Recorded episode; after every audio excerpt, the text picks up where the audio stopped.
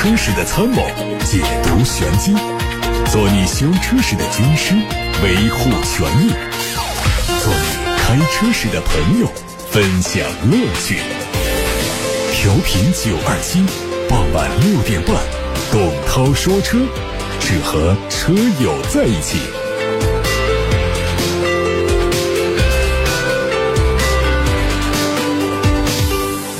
各位好，我是董涛，欢迎在六点半到七点半收听董涛说车节目的直播。看新闻，从相关渠道获得了二零二二款奔驰 GLC 的配置和售价信息。四款配置的疑似售价区间是三十九万九千八到四十七万五千三。新款 GLC 在车型、价格和配置上都做了调整。现款顶配的 MG Line 版本会取消掉，另外除入门版之外，价格。上调两千元，其他车型价格都有不同程度的下调。其中次顶配的 G R C 三百豪华型降幅达到了两万二千五。具体配置调整方面呢，新款的二六零动感型增加了十九寸的轮毂，二六零豪华型取消了后备箱的感应开启，增加了高德定制的导航。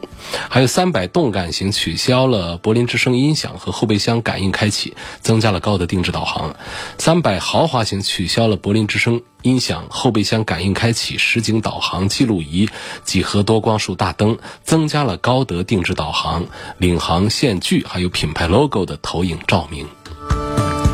外媒说，中期改款的宝马三系将在明年年初正式发布，明年夏天开始交付。从最新的谍照看，双肾进气格栅内部配备的应该还是主动式的进气口，尺寸相比现款要略大一点。大灯组的内部结构调整的幅度很大，日间行车灯从灯组的底部转移到顶部，而且加入了折线造型，层次感更强。下包围的造型应该会和中期改款的五系相似，棱角感会更出色。内饰从此前曝光的谍照可以确认会换装。贯穿式的双联屏，而这一次曝光的谍照显示，屏幕还是有一定的弧度，应该是和 i 四类似的曲面屏。另外还会支持抬头显示。动力在参数方面不会有大调整，但是燃油版可能会加入四十八伏的轻混系统，来改善燃油经济性。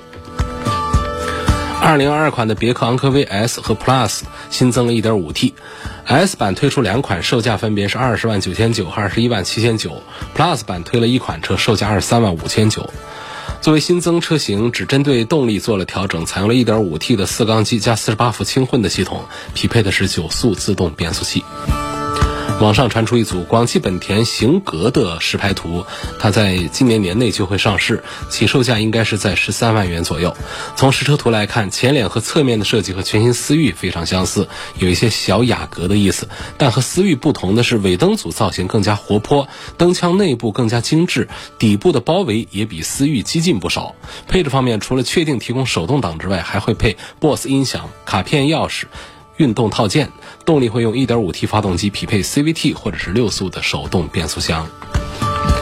海外媒体曝光了一组大众全新的纯电旗舰轿车的测试照片，它可以看作帕萨特纯电版本。量产版的名称目前还没有发布，预计在2023年之前会做首发亮相。得益于纯电车的先天优势，未来将拥有曾经大众旗舰轿车辉腾一般的车内空间。从这次曝光的谍照看，前脸封闭式的格栅造型非常像早前发布的 ID.4 的纯电版本，侧面配的是和车身齐平的门把手。量产车预计会保留这项设计，采用。电子式的门把手会用上容量为八十四千瓦时的电池组，支持最高两百千瓦的快充，综合续航里程七百公里左右。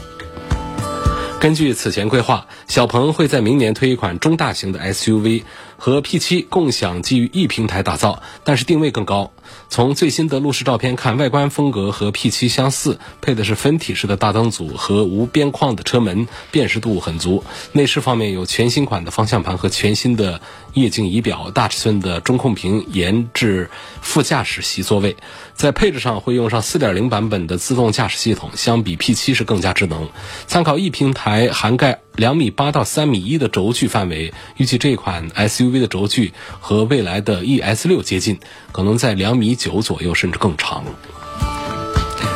网上还传了一组代号为 M 万一的奇瑞全新轿车的路试照片，它已经开始启动了焊接线的招标，意味着造型基本冻结，预计很快会和。观众见面。它的伪装非常的厚重，只能看到修长的身影，还有一些溜背的造型。尾部的后备箱高度很高，尾灯等细节都在包裹伪装当中，非常神秘。此前曾经曝光过新车的数据采集车的谍照，推测可能会用上四轮独立悬挂。动力上根据爆料信息，普通版用的是一点六 T 的发动机，之后还会规划有运动版本，计划用二点零 T 的动力。蓝图的第一款 MPV 最新照片再次被媒体拍到，它是蓝图的第二款量产车，项目代号叫 H 五六，主打的是高端的 MPV 市场，未来会推增程版，也会推纯电版。新车仍然是。伪装覆盖着，不过可以看到前脸采用了细长条的贯穿式的车灯，大面积的直瀑式的中网格栅面积比福瑞要更大。侧面是方便后排乘客上下车的侧滑门，它有望在下月开幕的2021广州车展上亮相，随后在明年上市。东风标致的 2008Z1 上市，售价是九万九千七，新版本把价格压缩在十万元以内，但是配置却比较有诚意，有了十七寸的轮毂、前排的侧气囊、电动开启的全景天窗、高亮黑车顶的行李架，还有无钥匙进入、一键启动、七英寸的中控液晶屏、手机互联等配置，整体配置达到此前的中高配的水平，性价比优势非常的突出，动力继续是一点二 T。外媒说苹果和宁德时代比亚迪就苹果汽车动力电池的供应谈判陷入了僵局原因是宁德时代和比亚迪拒绝了单纯为服务苹果成立专属团队并在美国建厂的需求。相关知情人士还表示苹果并没有放弃和宁德时代或者是比亚迪恢复谈判的希望。另一方面苹果公司还在考虑日本的电池制造商松下。对于宁德时代和比亚迪来说，在美国建厂的不确定因素太多，除了政治因素之外呢，涉及到的建设成本、人工成本，甚至税收成本等方面的问题，都是一连串的麻烦。但事物绝对物有双面，对于中国动力电池企业来说，也可以当做一次出海的契机。可能也正是考虑到了这一点，宁德时代回应说：“我们正在评估在北美地区进行本土化生产的机会和可能性。”各位刚才听到的是汽车资讯，前面有几天呢是同时代班，不是我在直播间跟大家互动，所以呢大家攒的一些问题啊，今天可以抓紧时间发过来，我们一起探讨一下。零二七八六八六六六六六正在开通热线，还有董涛说车的微信公众号，可以图文留言。来看下面有位网友说：“涛哥啊，我有个问题问了三天你都没有回答，这三天我没上节目啊，没上直播。”他说：“风神的 H 二七、哈弗 H 六、大众的途凯、捷达的 VS 五、长安的 CS 七五，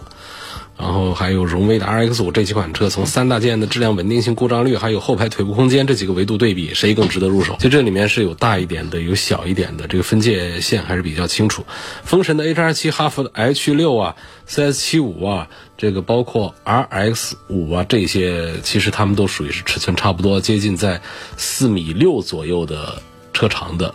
然后轴距在两米七左右，所以它们的空间差不多处在同样的一个段位上。但是你把这个大众途凯这个四米二的车长，四米二和四米六中间隔着四十公分，你说这车子就该短了多少？包括轴距上一样会缩小很多。还有捷达的 VS 五也是一样的，它车长是在四米四左右。所以你如果说是从腿部空间这个角度来讲的话呢，风神那上去哈弗 H 六。啊，荣威的 RS 五啊，长安 CS 七五这些是属于差不多水平的，也很难区分出后排的空间谁比谁更大一些。我们看到很多的网络的视频，测评小哥往后排一坐，然后把腿并拢，拿着拳头说啊，一拳两拳三拳，一拳两拳加三指，两拳三指两两指。这个我觉得就提醒大家，在看这种视频测评空间的时候，呃，一定不要太信太当真，因为初心是好，看起来好像就是有了一个标准的、比较直观尺寸空间的表达方式，但。是呢，大家的拳头还有大小呢，对不对？不同的拳头大小，它测出来的怎么说？这个是两拳半，那个是两拳两指，到底哪个比哪个大，他说不清楚。第二个呢，这拳头都是悬浮悬空的，这一下两下三下，这个误差该得是多大？随便便的两指三指的误差就出来。那么第三点呢，就是我们的腿长也不一样啊。你坐在后排，我们有的腿长的，那剩下的空间就小了嘛；腿短的，剩下空间就多了嘛。还有前排座椅放在什么位置？前排座椅是一个一米八五的人调的一个舒适区，还是一个身高一米六五的人调坐在一个舒适区，然后测的后排的空间呢？所以这种对于后排的这种看起来比较客观的这种评价的话，实际上它的准度是很差的。所以如果说我们对后排的空间有要求的话，是根据个人的情况去。比方说，找到实车，在前排调到自己比较舒适的位置，包括座椅靠背的角度调妥了之后，你再转到后排去。看看自己觉得舒适不舒适，就是另外一点呢，就是有的车的空间呢，就是在大个儿面前觉得紧凑，但是在我们很多身高中等的朋友来看，实际这个空间它是够用的。除了考虑自己的这个身高体重的条件之外，还可以看一下我们家庭成员。如果这整个家庭成员全是一米八几的大个儿的话，你不用分说的，你得买大的。如果我们家庭成员就是普通的中国人的身高，这男的在一米七过一点儿。嗯，女士在一米六左右这样的，其实我们现在市面上的这绝大多数的车长四米五、四米六这样的车，空间是足够大家用的。因为现在的车特别多，然后对于车的测评也特别多，各种说法也多，就把它搞昏了头。就到底这这车谁比谁的空间要大一点？我我会不会买错了？你不会错太远。另外呢，就是说我们还不能仅仅是看这个车的长度是多少，轴距是多少，然后就来判断这个车的空间大小是多少。那同样的车长，它有的空间大，有的空间就小。同样的轴距也会出现这样的情况。包括说前面的发动机舱侵占了我们车内空间多少，包括我们仪表台侵占了我们车内空间多少，我们的座椅的造型、椅背的厚度。前排椅背的厚度，还有我们后排的坐垫的深度、宽度，后排的靠背的角度，它等等都在影响我们前后排的空间感受啊。所以这一定就是亲身测验、亲身体验才可以说哪个车比哪个车的空间大一点。而这个大，仅仅是基于你自己合适不合适、合理不合理。所以这位朋友就问我这几个车谁的空间大一点，谁的空间小一点？我只能说，我把四米六的搁一波，然后把四米四啊、四米二的小一点的搁一波，这个大概可以分出一个大一点、小一点出来。至于说什么哈弗 H 六、东风风神的 H 七，谁比谁空间大一点、大多少、小多少，我买错了多远，不存在的。好，还有一个话题呢，就这位朋友也问到了，说是它的三大件。什么叫三大件？发动机、变速箱和底盘体系，三大件。说这三大件谁的这个呃稳定性啊要好一点？这稳定性就指的是不爱坏啊，状态稳定，不爱坏，不出故障，这叫稳定性好。其实呢，通常我们销量比较大的。投诉也会大一点，所以不代表说说有的车它一个月卖几万台，所以呢，经常在节目里会有一些投诉。所以我们说这车故障率太高，这话对不对啊？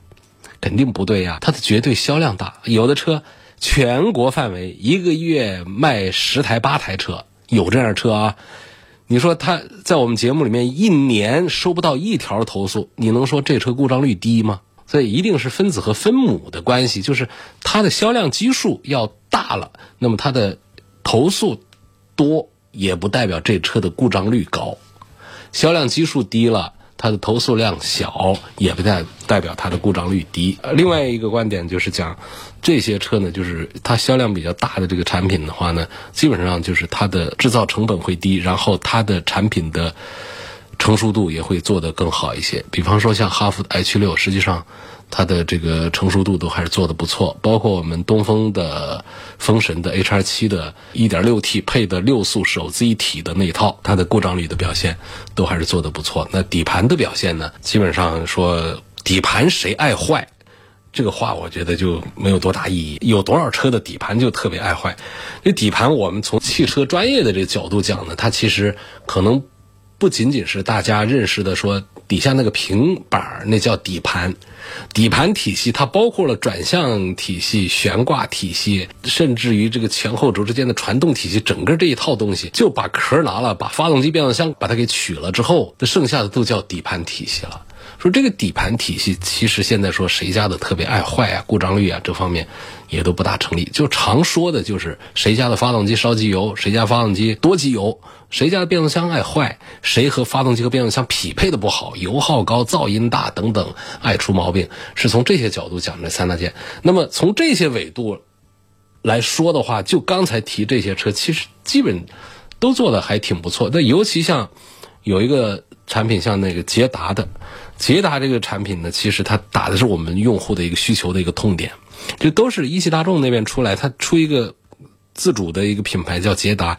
实际上，因为大家都知道，国产大众体系里面它必须要用到大量的这个七速的双离合变速箱，有干式的，有湿式的。大家都知道，干式的这稳定性是不大好，所以说从捷达出来到现在，它就愣是绕开了双离合。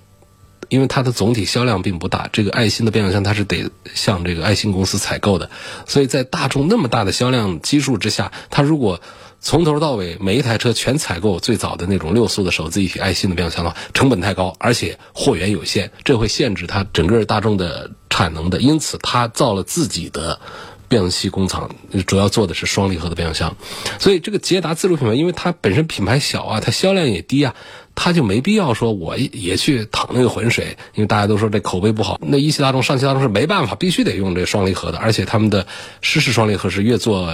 越稳定，越做越好了。所以他们从一开始这捷达品牌，他就用这个六速的手自一体，或者是用五速的手动挡。因此，我讲就他其实这个车在稳定性上。这个表现都还是做的很不错的。好，总之呢，这个朋友呢引发我说了这么多呢，其实我给不了一个结论出来，因为大小车空间的问题，我刚才已经分了一个分水岭，这个是相对讲它比较好用数据啊，用客观来说话。然后在这个绝对的故障率这个方面呢，其实呢这些车都不是那种特别爱坏的产品，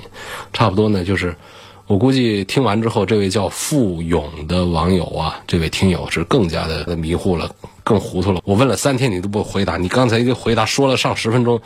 等于是什么结论都没给。但我其实我给一个结论讲的话呢，就是我们在这么多车里面，我们把焦点还是浓缩给谁呀？就是销量巨大的、销量大的，跟着大家买就错，大家一起错。再说能错多远？这当中谁的销量比较大？哈弗 H 六销量冠军，销量大。啊，说是卖的不好的那些呢，确实也不排除当中有一些好车，但我们何必去钻研这方面的一些东西去啊？王先生问：从安全性、操控性、舒适性方面综合对比一下昂科威 Plus 的顶配和一汽丰田皇冠陆放的顶配，平时家用、日常上下班用，偶尔会自驾游，这是我们百分之九十五的家用车的一个需求，就是一个家用车就行了。家用车也没必要，我们说追求太多的这个。方面啊，像安全性、操控性、舒适性这三个点拿出来说也是可以。那么昂科威的 Plus 呢，跟这个一汽丰田的皇冠陆放放到一块儿呢，首先讲安全性这个单元上讲啊，皇冠陆放呢是来自于丰田的 TNGA 这个架构平台，这个架构平台上对于安全性方面的呃投入还是比较大的。那么像美系车呢，很多产品在碰撞测试，在我们的消费者的实际口碑当中呢，安全性也还是不错。但是除了少数的 MPV 产品碰撞失利之外，那么我们也看得出来，如果说是全球推的一些产品的话，像通用家里的产品，它在安全性上还是不错。那么针对中国市场出的这些产品的话呢，它就会要弱一些。那么在这个昂科威 Plus 这个产品上呢，就它虽然叫昂科威呢，其实。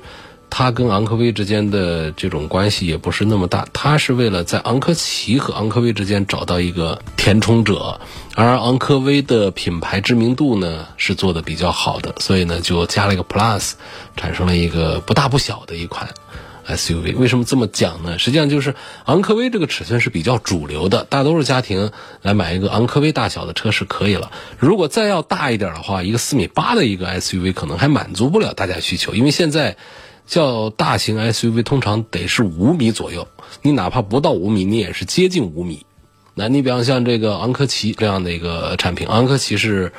接近五米的车长，那么还有皇冠的陆放呢，它就是标称是超过了五米的一个车长。像这种，它就是达到了一个大型的 SUV 的一个水平了。所以他们在布置座位啊、干什么的时候呢，就会更加的从容一些。虽然说第三排也不会那么的宽敞，但是毕竟车长达到了五米。所以它的绝对空间呢还是有一些保障，但是到了这个昂科威的 Plus 这个车上呢，它整个长它只有四米八几，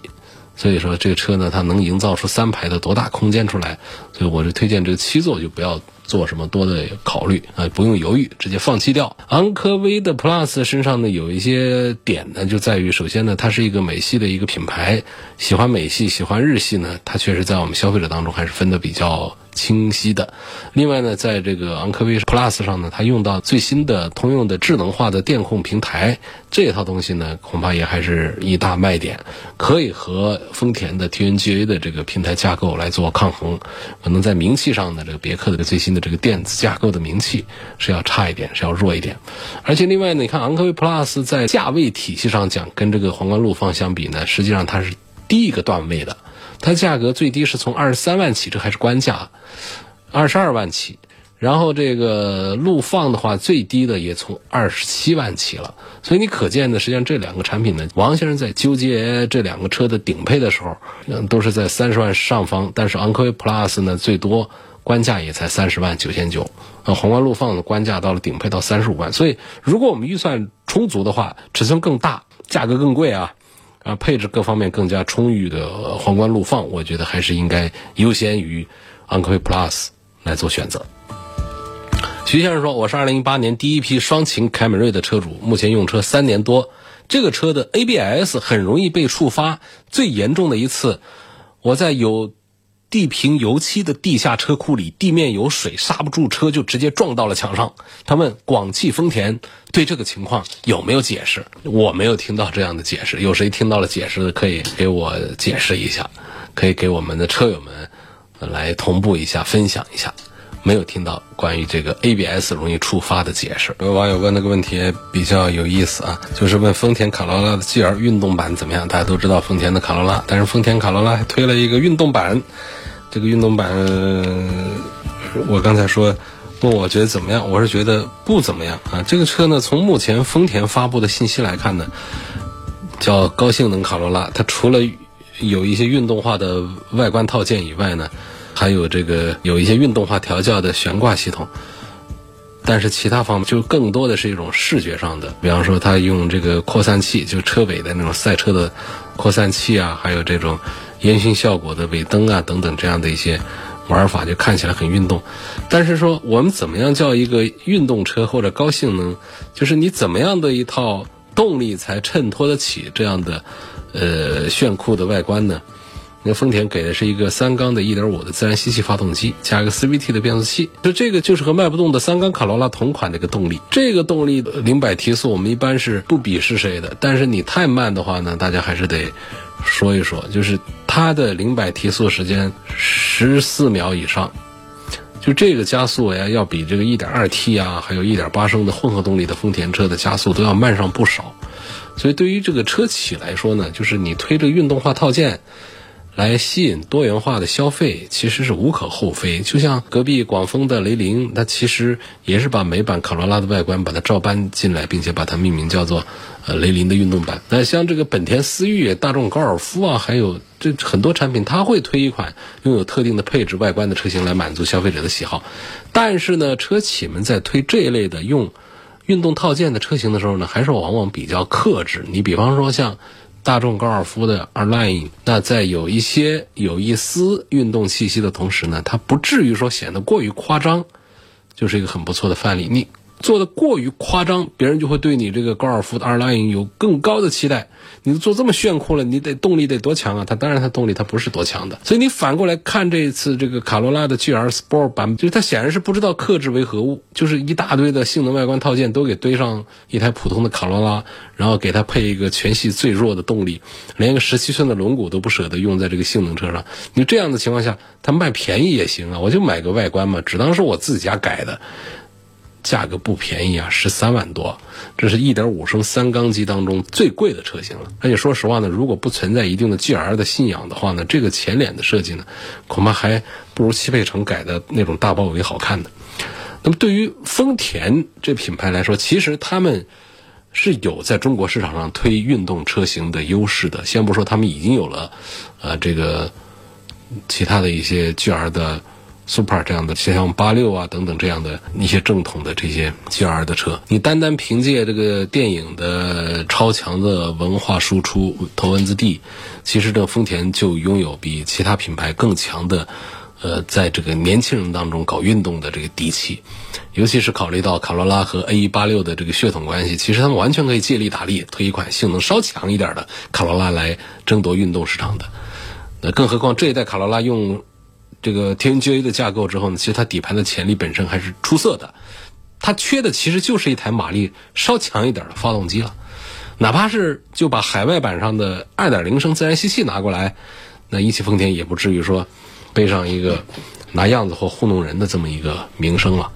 当然说，对于成本至上的丰田来说呢，你想要他们为了小众的爱运动的年轻群体来造一台不赚钱的车，实在是有一些苛刻啊。毕竟，如果不是 Super 还有八六存在溢价空间，那我相信两款车也将会和中国的消费者无缘无分。但是呢，既然只愿意造出像卡罗拉、GR Sport 这样的车的话呢，那么作为消费者的我们